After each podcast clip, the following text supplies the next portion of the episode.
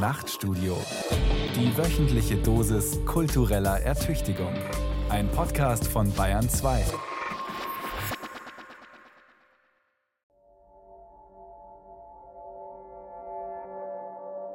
Der Kiosk zerfiel in kleine Stücke, in Moleküle. Er sah die farblosen, eigenschaftslosen Moleküle, aus denen er bestand. Dann sah er durch sie hindurch in den dahinterliegenden Raum. Er sah den Hügel weiter hinten, die Bäume und den Himmel. Er sah, wie der Getränkekiosk sich in nichts auflöste. Mit ihm der Verkäufer, die Registrierkasse, der große Bottich voll Orangensaft, die Zapfhähne für Cola und Rootbier, die Kühlboxen für die Flaschen, der Kocher für die Hotdogs, die Senftöpfe, die Regale mit Eistüten, die Reihe schwerer, runder Metalldeckel, unter denen sich die verschiedenen Eissorten befanden. An der Stelle all dieser Dinge lag ein Stück Papier. Er streckte die Hand aus und hob den Zettel auf. Er war bedruckt, in Blockschrift. Getränkekiosk. Eine Vision der Klarheit, ein Moment der Erkenntnis. Die feste, fassbare Welt löst sich auf und enthüllt ihr eigentliches Wesen, einen einfachen Zettel. Ähnlich wie in einem Simulationsspiel, auf dem Felder markiert werden. Wohnhaus, Fabrik, Park. Sie entstehen, sie zerfallen. Als der amerikanische Autor Philip K. Dick diese Szene in seinem 1959 veröffentlichten Roman Zeit aus den Fugen beschrieb, gab es keine Computerspiele. Die Welt schien, wie sie erscheinen wollte, real, fassbar, materiell.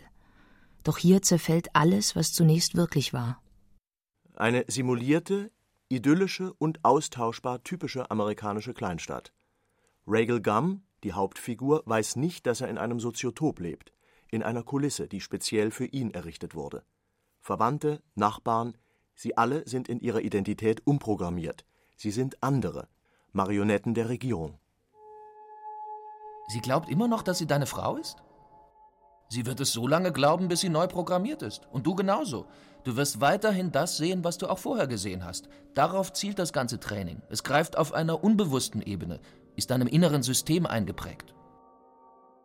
Diese täuschungsvolle Inszenierung hat nur ein Ziel. Regal Gum soll weiterhin das tägliche Preisrätsel einer Zeitung lösen. Wo taucht das grüne Männchen als nächstes auf? Für ihn ist es lediglich ein Spiel, das er Tag für Tag löst, Tag für Tag dafür einen Gewinn einstreicht. Doch in Wahrheit verbergen sich hinter seinen Lösungen geografische Koordinaten der Punkte, an denen die nächsten Raketeneinschläge zu erwarten sind. Es herrscht Krieg zwischen der Erde und jenen, die Jahre zuvor auf den Mond ausgewandert sind, den Lunatikern.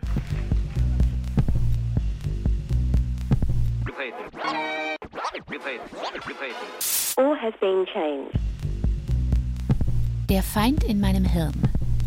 Traum, Paranoia, und Künstliche Intelligenz bei Philip K. Dick von Harry Lachner. Dick war ein Künstler, der seine zwiespältigen Gefühle in Metaphern und Paradoxa umsetzte. Und das mit der genialen Besessenheit eines Gefangenen, der ausschließlich mit der Flucht aus einem Gefängnis befasst ist, dessen Mauern er nie von außen gesehen hat. Jonathan Lethem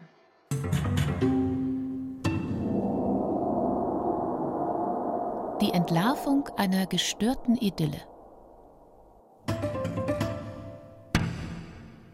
Der 1928 in Chicago geborene und 1982 in Santa Ana gestorbene Schriftsteller Philip Kindred Dick steht mit seinen Romanen sowohl innerhalb als auch außerhalb des Science-Fiction-Genres.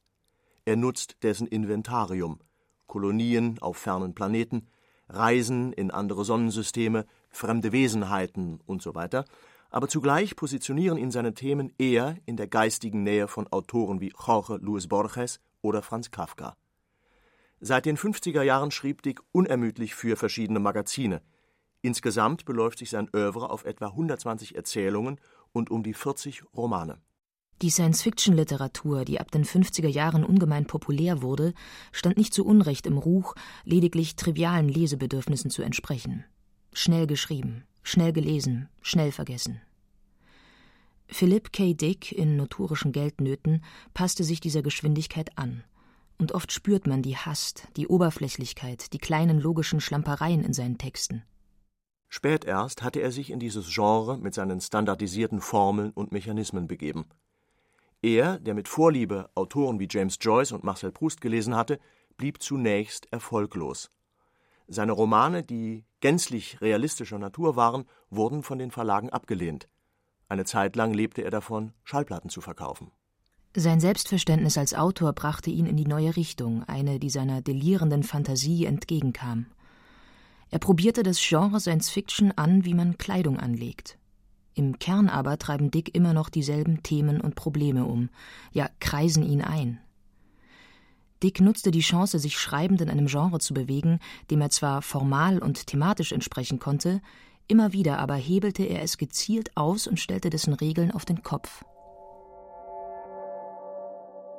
Dicks erster Roman Zeit aus den Fugen bewegt sich zunächst ganz in der Realität, in einer Idylle, die allein ihrer Beschaulichkeit wegen schon verdächtig erscheinen muss. Gelegentliche Irritationsmomente, Unerklärliche Zufälle, kleine Seltsamkeiten häufen sich, bis jener Getränkekiosk plötzlich verschwindet. Wir spüren das Unerklärliche, aber Dicks Strategie überspielt zunächst auch diesen entscheidenden Bruch mit der Realität. Es könnte ja auch nur eine Halluzination sein. Erst im letzten Drittel des Buches falten sich die Zeitebenen auseinander. Das Leben, von dem die Hauptfigur Regelgam glaubte, es fände in den 50er Jahren statt, spielt tatsächlich im Jahr 1998. Regal Gum war einer von der Regierung penibel inszenierten Illusion zum Opfer gefallen. Regal selbst hat uns auf die Idee gebracht. Er hatte sich in ein Dilemma manövriert. Und der einzige Ausweg war, dass er in eine Rückzugspsychose fiel. Er hat sich in eine Fantasiewelt absoluter Ruhe zurückgezogen. Zurück in einen Zeitraum vor dem Krieg, in die späten 50er Jahre, als er ein Kind war. Also haben wir ein System ausgetüftelt, wie wir ihn in seiner stressfreien Welt leben lassen konnten und wo er weiterhin die Raketenabwehr für uns ausknobeln konnte. Erst gegen Ende des Romans bringt Philip K. Dick einige Momente der Science Fiction ins Spiel, die meist nur Dekor an der Oberfläche sind. Aber dieses Dekor gab ihm die Möglichkeit, den Roman auch zu veröffentlichen. Entkleidet von jeglichem Dekor des Science-Fiction-Inventars gleichen Dicks Romane einer Reise ins innere Strukturgeflecht seiner damaligen Zeit – Konsequent isolierte er bestimmte Tendenzen der amerikanischen Gesellschaft, wie den Konsumismus, die Paranoia der Überwachung, die Manipulation durch das Medium Fernsehen, vergröberte und projizierte sie in eine mehr oder weniger nahe Zukunft. Im Kern kreisen die Fragen, die Dick in seinen Werken aufwarf, um Problempunkte, die heute aktueller sind als zu seiner Zeit. Die Fragen nach der Beschaffung und der Wahrnehmung der Wirklichkeit, nach der Identität des Subjekts, nach der Unterscheidung von Mensch und Maschine. Das Denken der europäischen existenzialistischen Psychologen hat mich stark beeinflusst. Sie postulieren, dass es für jede Person zwei Welten gibt. Den Idios-Kosmos, der eine einzigartige, persönliche Welt ist, und den Koinos-Kosmos, was wortwörtlich geteilte Welt bedeutet. Nun kann eine Person niemals wissen, welcher Teil dessen, was sie erlebt, der Idios-Kosmos ist und welcher der Koinos, Genau genommen fragt niemand danach, weil diese Theorie der vielen Welten nicht allgemein bekannt ist. Die Idee ist mit Jungs Vorstellung von der Projektion unbewusster Archetypen auf die wirkliche Welt vergleichbar. Und in fast all meinen Büchern erleidet der Protagonist einen Zusammenbruch seines Idios-Kosmos. Heute, da wir von medialen Stellwänden umgeben sind, da die erfahrene Wirklichkeit sich in einem Beschleunigungsprozess selbst aufzuheben beginnt und Forschungsgebiete wie Robotik und künstliche Intelligenz unser Selbstverständnis und Weltverständnis erschüttern, erscheint deren metaphorische Vorwegnahme durch die Werke Dicks noch drängender.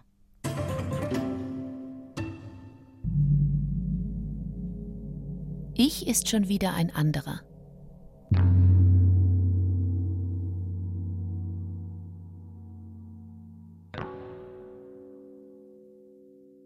Die Domäne Dicks ist der Zerfall, und seine Romane führen aus einer anfänglichen Ordnung zu Zuständen extremer Destruktion. Gebäude, Städte, Zivilisationen, Planeten werden von einer Schar Phantasten zu Schrott verwandelt. Dick geht sogar noch weiter und zermalmt die Realität der Wirklichkeit. Daher sind seine Werke auch als objektivierte Projektionen innerer Zerrissenheit interpretierbar. Stanislav Lem auf welche Spur führt uns diese angebliche innere Zerrissenheit des Autors Philip K. Dick? Bei einem Autor, der in seinen Romanen souverän das Spiel mit den Wirklichkeitsebenen trieb, der die erstaunlichsten Identitätswechsel und Bewusstseinszustände inszenierte, wird ein Rückgriff auf seine Biografie unergiebig bleiben, sofern sie als Erklärungsmodell für Dicks Literatur bemüht wird. Kaum eine Arbeit über Dick kommt ohne den Hinweis aus, dass seine Zwillingsschwester kurz nach der Geburt starb, weshalb er sein Leben lang auf die Gegenüberstellung von Dualitäten fixiert sei, wie etwa real und fiktiv. Aber tatsächlich gibt es in der literarischen Welt dieses Autors weder streng geschiedenes Gut und Böse, wirklich und unwirklich, schwarz und weiß. Dicks Welten sind vielmehr grau, unendlich fein abgestuft, ein Geflecht von unterschiedlich schattierten Linien. Hier gibt es nur Zwischenstufen. Und alles, was zunächst eindeutig erschien, wird irgendwann wieder relativiert. Vor allem in seinem ins Esoterische auswachsenden Spätwerk thematisiert Dick selbst seine Person. So begegnen wir in der Wales-Trilogie einer Romanfigur namens Philip K. Dick, die Science-Fiction-Autor ist. Und in schizophrener Aufspaltung zugleich eins ist mit einer Person namens Horselover Fett. Philippos bedeutet im Griechischen Pferdefreund und Fett im Deutschen nichts anderes als dick. Bereits im Alter von zehn Jahren musste sich Philip K. Dick einer psychotherapeutischen Behandlung unterziehen. Sein ganzes Leben über wird er immer wieder von Panikattacken heimgesucht, wachsen sich paranoide Schübe schließlich bis zu einem Selbstmordversuch in den 70er Jahren aus. Mochte Dicks Inneres zerrissen sein, die Welt war es in größerem Ausmaß. Seine erste veröffentlichte Kurzgeschichte schrieb Philip K. Dick 1951, gerade mal sechs Jahre nach dem Ende des Zweiten Weltkriegs mit all den bis dahin unvorstellbaren Schrecken. Zwei Gesellschaftssysteme standen einander gegenüber, in Angststarre und Drohhaltung. Die atomare Vernichtung der Zivilisation war nach der Bombardierung von Hiroshima und Nagasaki nicht mehr nur eine verzweifelt dunkle Fantasie. Die Bedrohung war real und sie war allgegenwärtig, durchsetzte die kleinsten Bewegungen des Alltags, wuchs sich aus zu einem gesamtgesellschaftlichen Droh- und Vergeltungsszenario. Dick reagierte mit der Sensibilität eines radikalen Kritikers auf die Entwicklung speziell der USA. Er sah, dass der Kalte Krieg von der Regierung benutzt wurde, um die eigenen totalitären Tendenzen legitim zu verfestigen. Polizeistaat, Überwachungsstaat, Diktatur. Meist war es die Bombe, war es ein Krieg, aus dem sich Dicks fiktive Gesellschaften entwickelten. Nun, nach diesem Schnitt in der Geschichte, setzt er jene staatlichen Mittel absolut, deren Vorformen er in seinem amerikanischen Alltag aufspürte.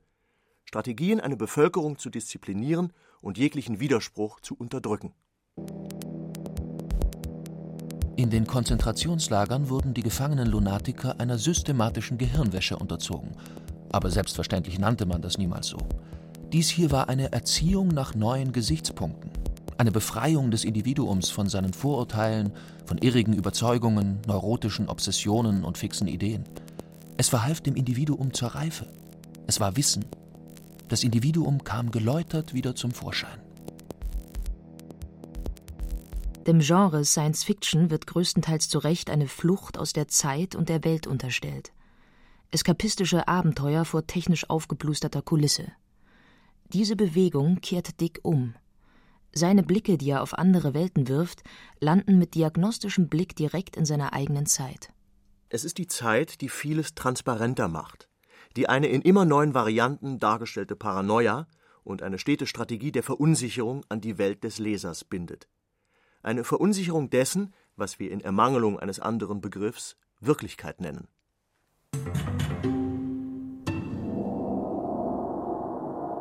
Science oder Fiction? Die fröhliche Wissenschaft am Rande des Deliriums. Science Fiction, der Begriff stammt von Hugo Gernsback, Herausgeber des Magazins Amazing Stories, ist ein vager Begriff geblieben. Seltsam ortlos angesiedelt zwischen Utopien und Anti-Utopien, zwischen der fantastischen Literatur des 19. Jahrhunderts, Schauerromanen und alten Reise- und Abenteuergeschichten. Diese Art von Literatur wurde früher mit Bezeichnungen wie Voyage extraordinaire, Scientific Romances oder technische Utopie belegt. Science Fiction war dem Literaturbetrieb suspekt, denn das Genre kannte keine Zweifel an der Erzählbarkeit, es vertraute der Sprache, traute der Eindeutigkeit des Wortes, so wie es bei jeder Form trivialer Literatur der Fall ist. Zukunftserzählungen wie jene von Jules Verne und H.G. Wells hatten gezeigt, dass die erfahrbaren Räume der Welt für die erzählerische Fantasie keine Grenzen darstellen. Science Fiction aber orientierte sich an der Struktur alter Abenteuergeschichten, wo es galt, das Unbekannte, das Fremde aufzuspüren und wenn möglich zu kolonisieren oder gleich zu vernichten. Dieses Fremde, das auf anderen Planeten in fernen Zeiten sein Wesen trieb, sollte jetzt mit fantastischen technischen Mitteln beherrschbar erscheinen. Die klassischen Utopien wie Utopia von Thomas Morris, Johann Gottfried Schnabels Insel Felsenburg oder Friedrich Gottlieb Klopstocks Die Deutsche Gelehrtenrepublik nutzten meist die Form eines Reiseberichtes, um ein fremdes Gesellschaftsmodell in einer Idealform zu präsentieren. Auf diese Weise kreierten sie ein Gegenbild zur sozialen Wirklichkeit ihrer Zeit mit kritischem, aufklärerischem Impetus. Die Utopie ist Ausdruck einer Sehnsucht, entstanden aus dem Gefühl des Ungenügens an der sozialen Wirklichkeit. Die Anti-Utopien dagegen verzerrten bestimmte Phänomene der Gegenwart ins fast satirische. Die Warnung vor einem totalen großbrüderlichen Überwachungsstaat mit Denkverbot oder vor einem Kastensystem, in dem Menschen nur mehr in der Retorte gezüchtet werden. Statt eines neutralen Berichtes kleidete die Anti-Utopie ihre Kritik in einen Roman, der abenteuerhafte oder kriminalistische Züge trug. Wie in Aldous Huxleys Schöne neue Welt, George Orwells 1984 und Jewgeni Samjatins Wir. Der entscheidende Unterschied zwischen Utopien und der Science-Fiction-Literatur liegt in der Rolle, die Wissenschaft und Technik spielen. Waren sie in den klassischen Gesellschaftsentwürfen lediglich eine Kulisse, so rückten sie in der Science-Fiction immer mehr ins Zentrum.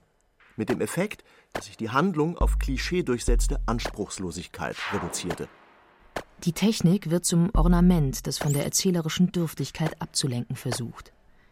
Hier wird noch einmal der ewige Kampf des Guten gegen das Böse inszeniert, werden die alten Schlachtfelder ins All verlegt, wo es wieder einmal darum geht, die Erde und damit die amerikanische kapitalistische Zivilisation zu retten. Das Böse ist immer das andere, das Fremde, das keine noch so groteske Gestalt annehmen kann.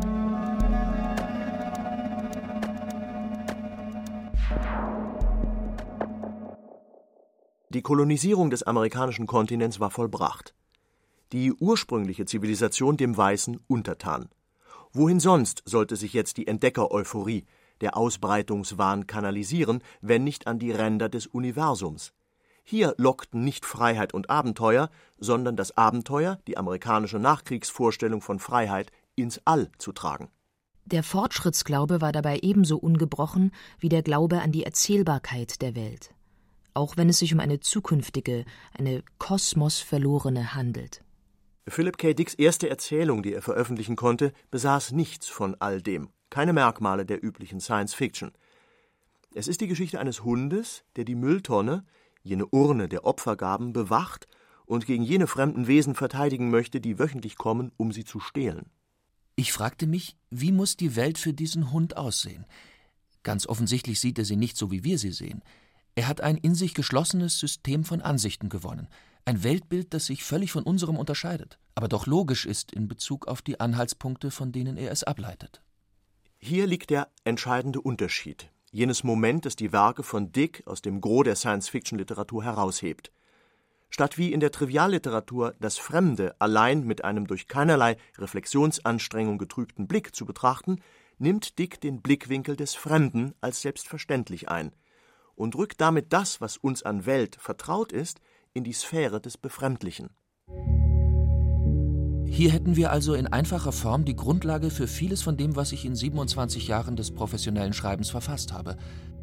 Das Bestreben, in den Kopf einer anderen Person oder eines anderen Wesens zu gelangen und durch ihre oder seine Augen zu sehen. Und je mehr sich diese Person von uns übrigen unterscheidet, desto besser. Die Strategie, eine Gewissheit in Frage zu stellen, rückt Philip K. Dick in die Nähe der Fantastik, jener literarischen Strömung, die Ende des 19. Jahrhunderts die Vertrauenswürdigkeit der Wirklichkeit mit radikalen Formexperimenten unterminiert hatte.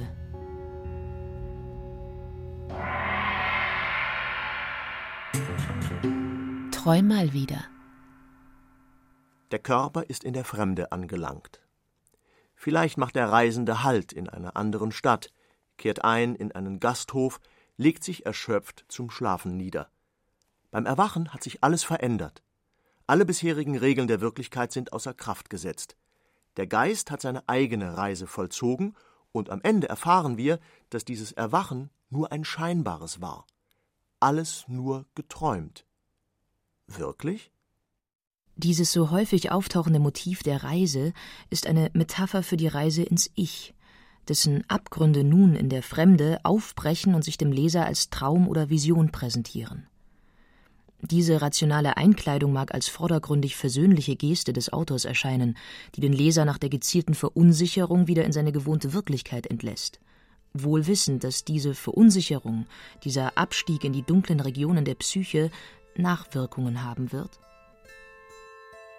Im Dämmer der Orte gibt es solche Türen zum Unendlichen, die schlecht schließen. Louis Aragon in diesen bilderreichen und scheinbar alogischen Heimsuchungen finden wir jene Grenzzustände, die die Literatur eines Philip K. Dick zugleich ins Außerzeitliche verlagert, in die Sphäre der Spekulation und der Nicht-Gegenwart. In seinen Welten des Traums und des Wahns gelten die inneren Gesetze der empirischen Welt nicht mehr. Das Fantastische setzt die Festigkeit der realen Welt voraus aber nur, um sie besser angreifen zu können. Roger Kaiwa Der gesunde Verstand sagt uns, dass die Dinge der Erde nur sehr wenig Realität besitzen und dass es wahre Wirklichkeit nur in den Träumen gibt. Charles Baudelaire Wachen, träumen. Wo ist der Übergang? Die Träume verlieren sich in unser Wachen allmählich herein. Man kann nicht sagen, wo das Wachen eines Menschen anfängt. Georg Christoph Lichtenberg Was, wenn sich eine Wirklichkeit als kollektiver Traum enthüllt? In Philip K. Dicks Roman Irrgarten des Todes ist es so. Die Träumenden, allesamt Insassen eines Raumschiffs, zum ewig ziellosen Kreisen verdammt, vertreiben sich die Restzeit ihres Lebens mit einer gemeinsamen, vom Bordcomputer initiierten Halluzination. Sie leben in einer fremden Welt, in der all ihre verdrängten Ängste, ihre im realen Leben kaschierten und unterdrückten Aversionen und Aggressionen mit mörderischer Konsequenz zum Ausbruch kommen. Eine Welt surrealer Täuschungen und eine Welt, in der es einen Gott gibt. Was hatten wir uns diesmal sonst noch ausgedacht? fragte er sich müde. Die Theologie fiel ihm ein. Sie hatten Tench 889b, dem Schiffscomputer, sämtliche Informationen eingegeben, die ihnen über fortgeschrittene Religionssysteme zur Verfügung standen: Judentum, Christentum, Islam, Zoroastrismus, lamaistischer Buddhismus.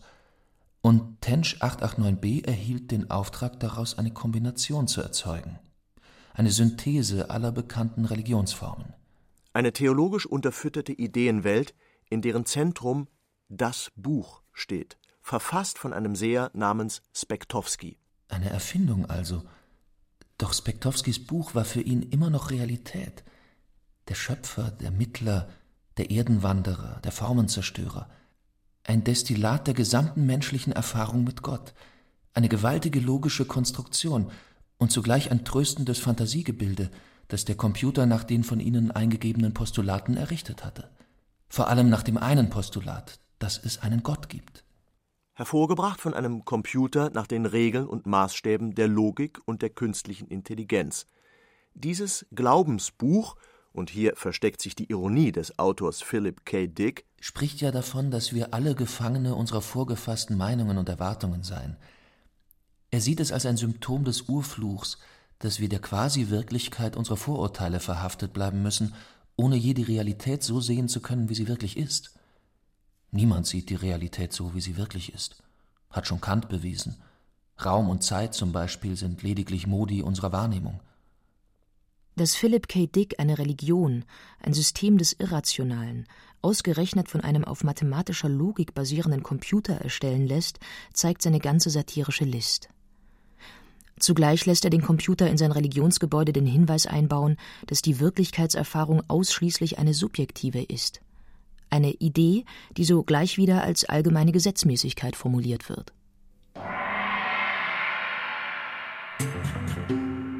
Die Frage ist immer, wer das Sagen hat. Grundlegendes Instrument zur Manipulation der Wirklichkeit ist die Manipulation der Wörter. Wenn man die Bedeutung der Wörter kontrollieren kann, kann man auch die Menschen, die sie verwenden, kontrollieren. Den Figuren in Dicks Romanen scheint es nicht mehr zu gelingen, die Wirklichkeit sinnlich zu erfahren, weil die Sinne den Manipulationen hilflos ausgeliefert sind. Ihnen bleibt nur mehr die Sprache, bleibt das Wort, der Logos, der allem zugrunde liegt. Wie Regal Gum, die Hauptperson aus Zeit aus den Fugen. Regal griff in seine Tasche und holte das kleine Metallkästchen heraus, das er immer bei sich trug. Er klappte es auf und reichte es Vic. Was ist das? sagte Vic. Die Wirklichkeit, sagte Regal. Ich zeig dir die Wirklichkeit.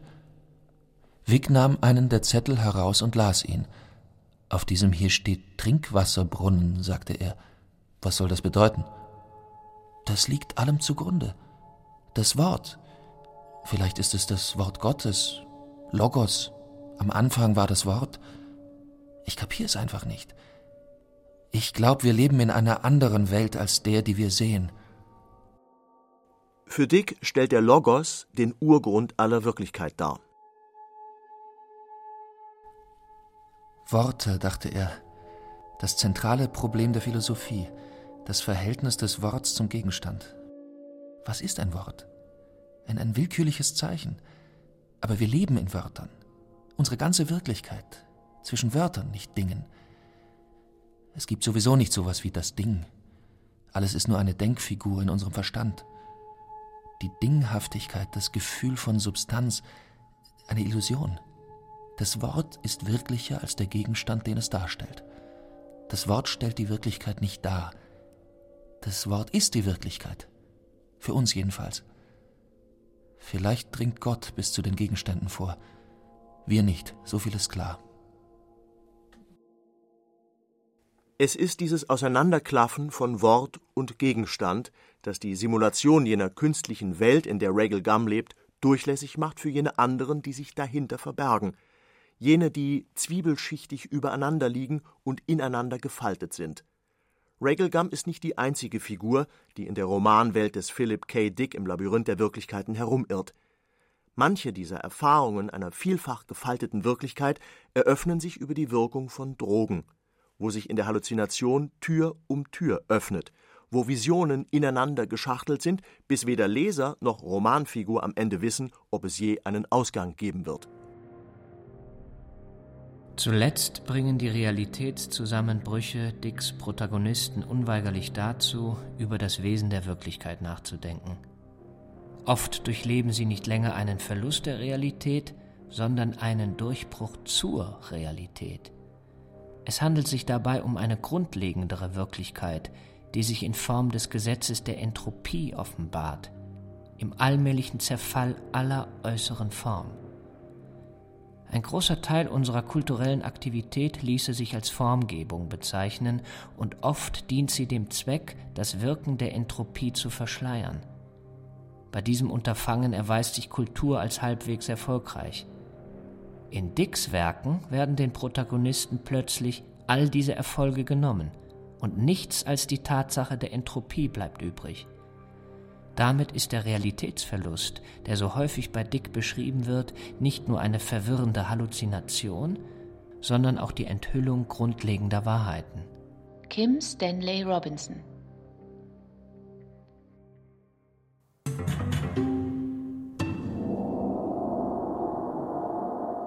Die Welt ist alles, was Zerfall ist.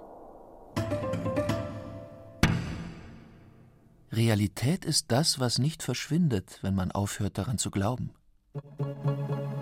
Wie Dick nahelegt, erfahren wir Wirklichkeit über Sprache, über gesellschaftlich geprägte Codes, über die Medien. Die Menschen sind Wesen der symbolischen Kommunikation, die aktiv an der Konstruktion von Bedeutungen beteiligt sind, auch wenn sie die ideologischen Rahmenbedingungen nicht kontrollieren. Wir nehmen Wirklichkeit in Modellen wahr.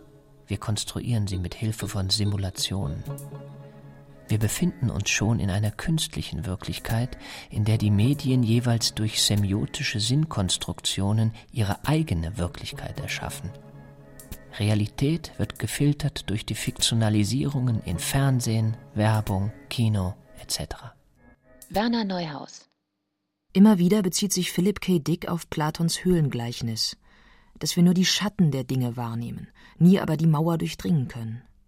Er stellt die Fragen, wie begreife ich einen Gegenstand? Und was ist ein Gegenstand? Der Begriff Realität setzt mithin mehr voraus als nur die Erfahrung der dumpfen Gegenständlichkeit eines Dings. Was Wittgenstein der Sprache bescheinigte, gilt mindestens ebenso für Gegenstände, dass sich ihre Bedeutung allein in ihrem Gebrauch erschließt. Gottfried Wilhelm Leibniz betrachtete Wirklichkeit als wirken können, als Netz der Kausalitäten, während die isolierten Gegenstände nichts als Erscheinungen seien. Gödert Palm Wirklichkeit wahrnehmen bedeutet also, die Möglichkeiten zu sehen, die in einem Gegenstand verborgen sind. Tatsächlich wird ein Gegenstand nur dann erkannt, wenn er auch gedacht wird. Was im Zirkelschluss bedeutet, dass die Vorstellung, die Imagination erst den Gegenstand erschafft.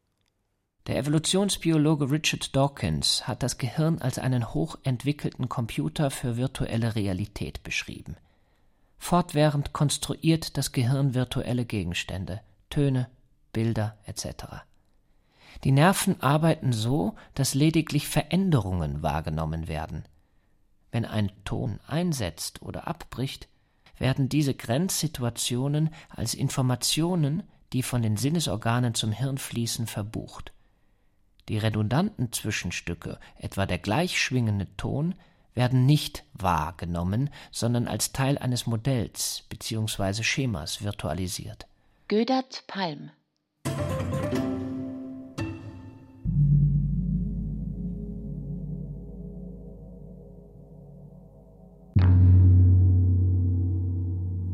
Labyrinth künstlicher Paradiese Materie sei nichts weiter als gefrorene Information, meinte einmal der Psychologe und LSD-Enthusiast Timothy Leary.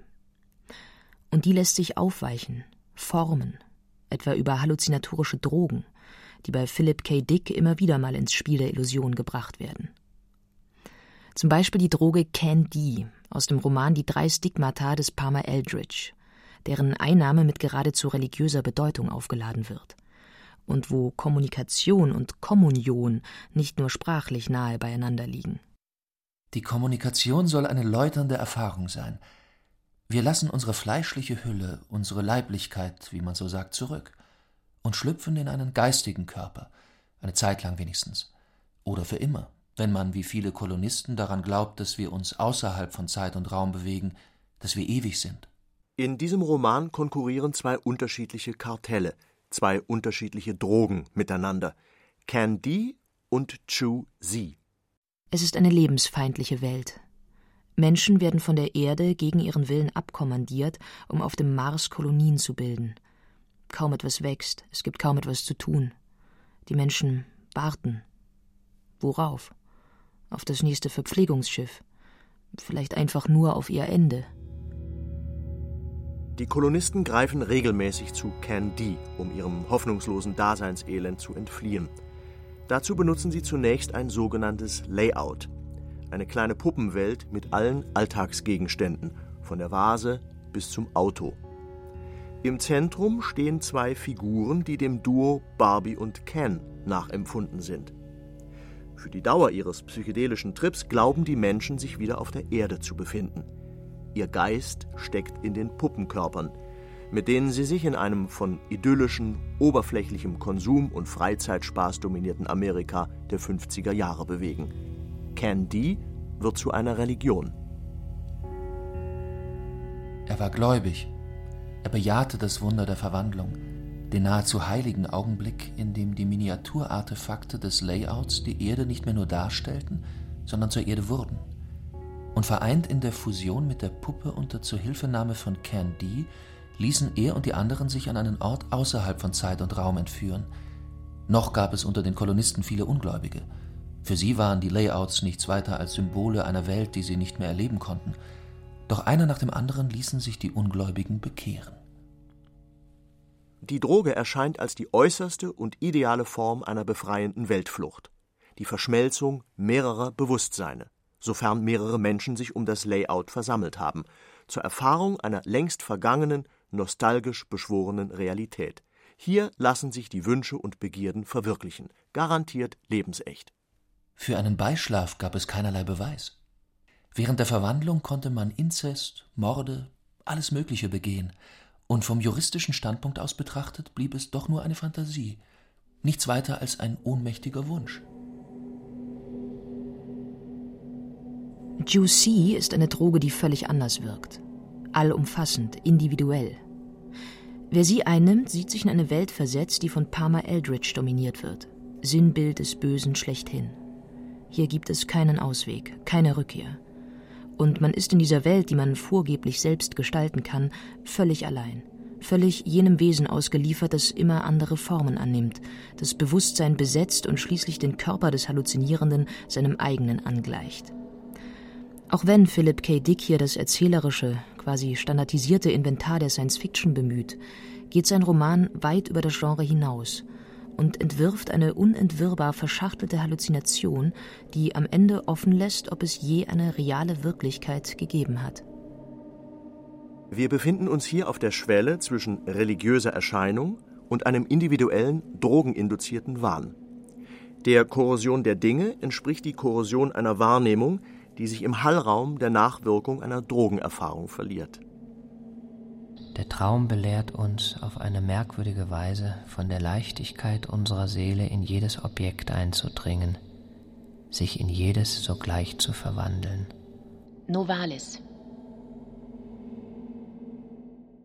Die psychische Durchdringung der Materie, wie sie Novalis dem Traumerleben zuschreibt, ist das gemeinsame Merkmal vieler Romane und Erzählungen von Philip K. Dick. Denn diese Materie ist in ihrem Kern Sprache ist medialer, also vermittelter Natur. Wenn die gesellschaftlichen Zeichencodes aber die Wirklichkeit nicht nur vermitteln, sondern wie Dick nahelegt, erzeugen, dann konstituiert sich auch die individuelle Identität allein aus diesem variablen Spiel der Zeichensätze. Im Reich der Zeichen. Nicht, was eine Sache an sich ist, sondern was sie im Zusammenhang mit anderen ist, entscheidet über ihren Wirklichkeitscharakter. Wolfgang Welsch Die medial geformte Identität kann keine in sich geschlossene sein. Sie ist durchlässig für die Zeichenströme der anderen. Und so setzt sich in den aufgesplitterten, vervielfältigten Bewusstseinen mancher Figuren Philip K. Dicks jenes andere fest, das Fremde, das Bedrohliche, das Unheimliche, jenes Unheimliche, das Sigmund Freud mit der Rückkehr des Verdrängten identifizierte. Die Veränderungen der Landschaft, der plötzliche Zerfall von Gegenständen, das Erscheinen fremder Gestalten, all das sind psychische Vorgänge, die nach außen projiziert werden. Diese Verwandlung und Auflösung der Welt geschieht im Gehirn, das die Vorgänge zu begreifen versucht, sie aber nur in Bildern beschreiben kann, so wie auch ein Traum nur beschreibbar, aber nicht erklärbar ist. Im Roman Ubik verwandeln sich die Gegenstände. Sie nehmen eine antiquierte Form an, so als rücke die Welt um den Protagonisten Joe Chip immer weiter in die Vergangenheit. Münzen oder Autos kehren zurück zu einer, zu ihrer historischen Form. Als die Zeit wieder in die Vergangenheit geschritten ist, entdeckt Joe Chip in seinem Apartment anstelle des Fernsehers ein altes Radio. Vielleicht, dachte er, bewahrheitete sich damit auf bizarre Weise eine uralte philosophische Idee, nämlich Platons Universalien, die in Kategorien sortiert das einzig Wirkliche waren. Fernsehapparat war demnach lediglich eine Schablone, der eine andere Schablone vorausging, wie eine Folge von Bildern in einem Film. Frühere Formen, überlegte er weiter, existieren unsichtbar in jedem Gegenstand. Die Vergangenheit ist in allem latent vorhanden und kann immer wieder an die Oberfläche dringen, wenn die darüberliegenden Schichten, was natürlich jeglicher Erfahrung widerspricht, sich auflösen.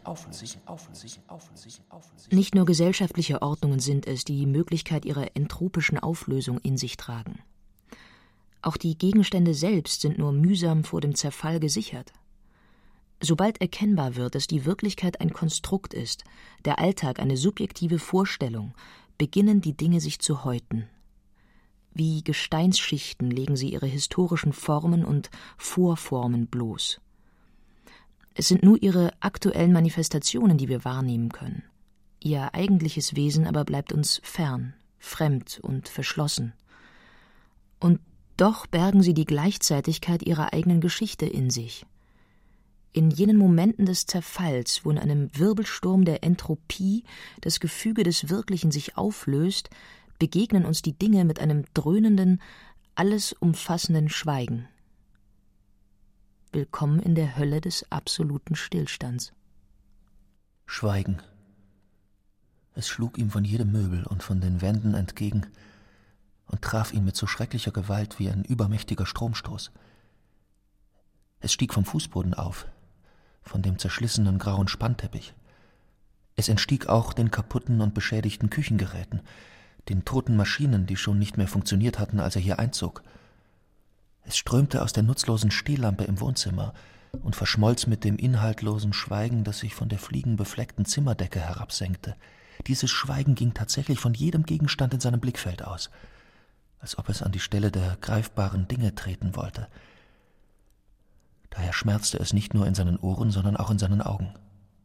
Wie er so neben dem stummen Fernseher stand, empfand er das Schweigen als sichtbar und in gewisser Weise als lebendig. Lebendig. Schon öfters hatte er sein unerbittliches Nahen zu spüren bekommen. Wenn es kam, dann platzte es herein, plump und offensichtlich unfähig zu warten. Das Schweigen der Welt konnte seine Gier nicht im Zaum halten, nicht mehr, nicht wenn es praktisch gewonnen hatte.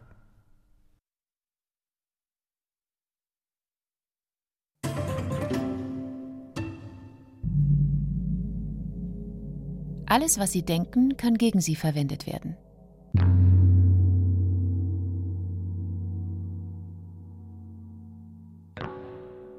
Ist es die Angst vor dem Fremden? Die Angst, angesteckt zu werden? Das Unbekannte, das langsam durch die Risse in der Wand dringt?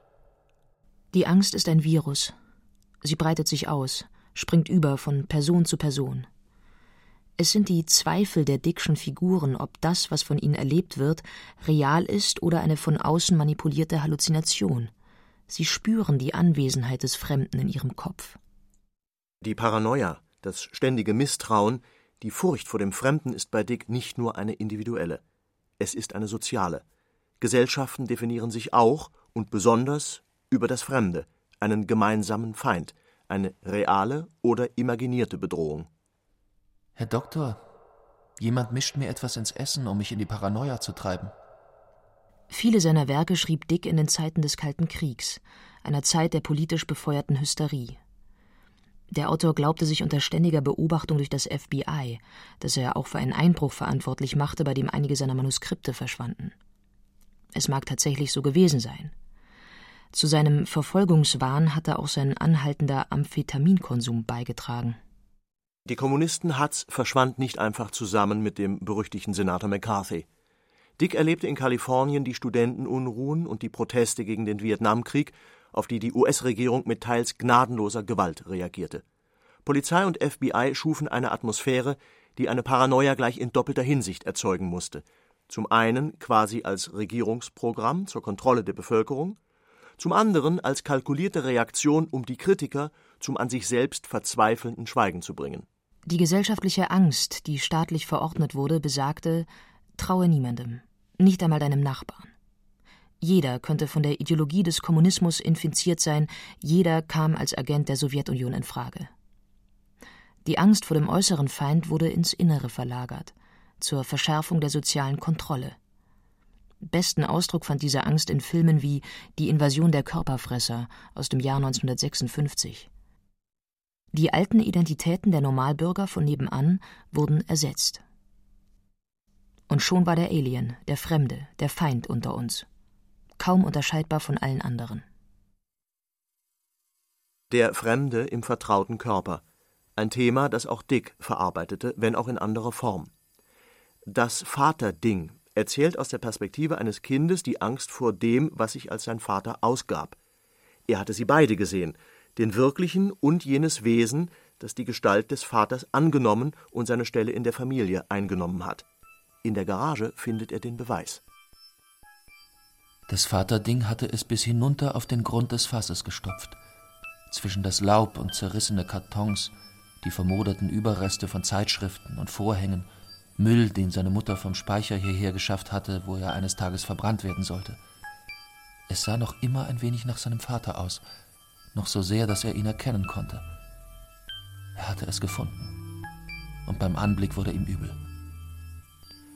Er klammerte sich an dem Fass fest und schloss die Augen, bis er schließlich in der Lage war, erneut hinzusehen. Im Fass waren die Überreste seines Vaters, seines echten Vaters. Teile, für die das Vaterding keine Verwendung hatte, Teile, die es ausrangiert hatte. Dick nutzt die Perspektive eines Kindes, um dessen Gefühl, es gebe eine Aufspaltung in einen guten und einen bösen Vater in einem grotesk metaphorischen Schreckensszenario zu illustrieren. Ein Erzählbild, in dem die Fantasie und die Empfindungswelt eines Kindes real und in sich völlig schlüssig wird. Wie so vieles bei Philip K. Dick ist auch seine Darstellung der Angst, der Paranoia eine satirische. Im Roman Ein dunkler Schirm jagt ein Drogenfahnder einen Drogenabhängigen. Beide aber sind identisch, eine Person mit zwei unterschiedlichen Bewusstseinen.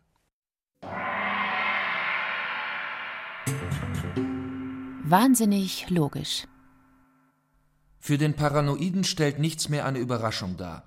Alles geschieht genauso, wie er es erwartet hat, und manchmal erst recht so. Alles passt in sein System. In der Erzählung Verwirrspiel glauben die Bewohner einer Kolonie, sie würden ständig angegriffen, suchen den Feind bzw. den Verräter in den eigenen Reihen. Dann finden sich alte Aufzeichnungen im Wrack des Raumschiffes, welches sie auf diesem Planeten gebracht hat. Zwei der Personen erkennen, dass sie allesamt klinische Paranoiker sind. Den Unterlagen entnehmen sie, dass sie auf dem Weg ins Zentralkrankenhaus waren, wohin sie zur Behandlung überstellt werden sollten. Im klinischen Protokoll lesen sie Bei der Behandlung dieser Patienten muss die Unterscheidung zwischen Paranoikern und paranoiden Syndromen innerhalb anderer psychotischer Persönlichkeitsstörungen berücksichtigt werden. Die allgemeine Persönlichkeitsstruktur des Paranoikers bleibt unbeeinträchtigt. Außerhalb seines Komplexbereiches ist er logisch, rational, sogar äußerst begabt. Er ist ansprechbar, er kann über sich selbst sprechen, er ist sich seiner Umgebung bewusst. Der Paranoiker unterscheidet sich von anderen Psychotikern dadurch, dass er aktiv auf die Außenwelt reagiert. Er unterscheidet sich von sogenannten normalen Persönlichkeitstypen dadurch, dass er eine Reihe von fixen Ideen nährt, falsche Postulate, aufgrund derer er ein ausgeklügeltes System von Überzeugungen aufgebaut hat, das zu diesen falschen Postulaten in einem logischen und folgerichtigen Zusammenhang steht. Der Paranoiker ist völlig unflexibel. Seine fixen Ideen sind durch nichts zu erschüttern. Sie dominieren sein Leben. Er fügt alle Geschehnisse, alle Personen, alle zufälligen Bemerkungen und Ereignisse logisch in sein System ein. Er ist davon überzeugt, dass sich die Welt gegen ihn verschworen hat, dass er eine ungewöhnlich wichtige und fähige Person ist, gegen die sich zahllose Anschläge richten. Um diese Verschwörungen zu vereiteln, nimmt der Paranoiker unendliche Mühen auf sich, um sich zu schützen. Der Paranoia gemäß deuten die beiden Männer die Situation um, damit sie in ihr Gedankenkonstrukt passt. Wir sind ein Haufen Verrückter. Eine Schiffsladung von Psychoten, die zufällig von einem Meteor getroffen wurde. Dieser Meteor war ganz und gar nicht zufällig. Was sollen wir glauben? Gibt es überhaupt Angreifer? Wir haben uns fünf Jahre lang gegen sie verteidigt. Ist das nicht Beweis genug? Haben Sie sie jemals gesehen? Sie sind zu clever, sich zu zeigen.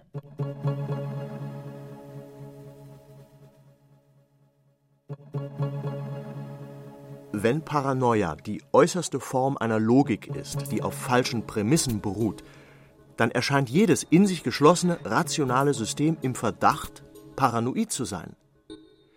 Die Idee einer unangreifbaren Schlüssigkeit, wie wir sie von Computersystemen und Medienmaschinen her kennen und die mittlerweile unseren Alltag mitgestalten, kann nur mehr von außen in Frage gestellt werden. Aber was ist außen?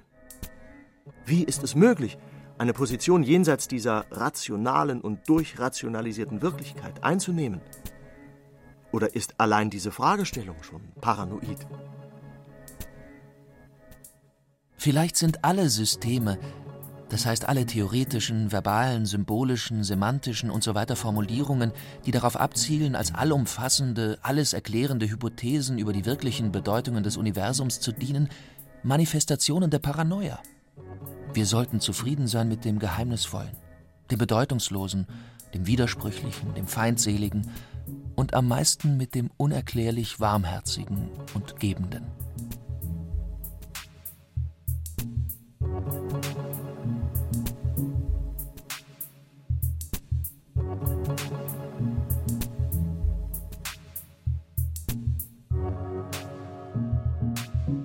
Der Feind in meinem Hirn. Traum, Paranoia und künstliche Intelligenz bei Philip K. Dick. Von Harry Lachner. Mit Stefan Hunstein, Katja Bürkle, Heiko Ruprecht, Jens Harzer und Eva Gossiewicz. Ton und Technik Angelika Haller. Regie Christiane Klenz. Redaktion Barbara Schäfer.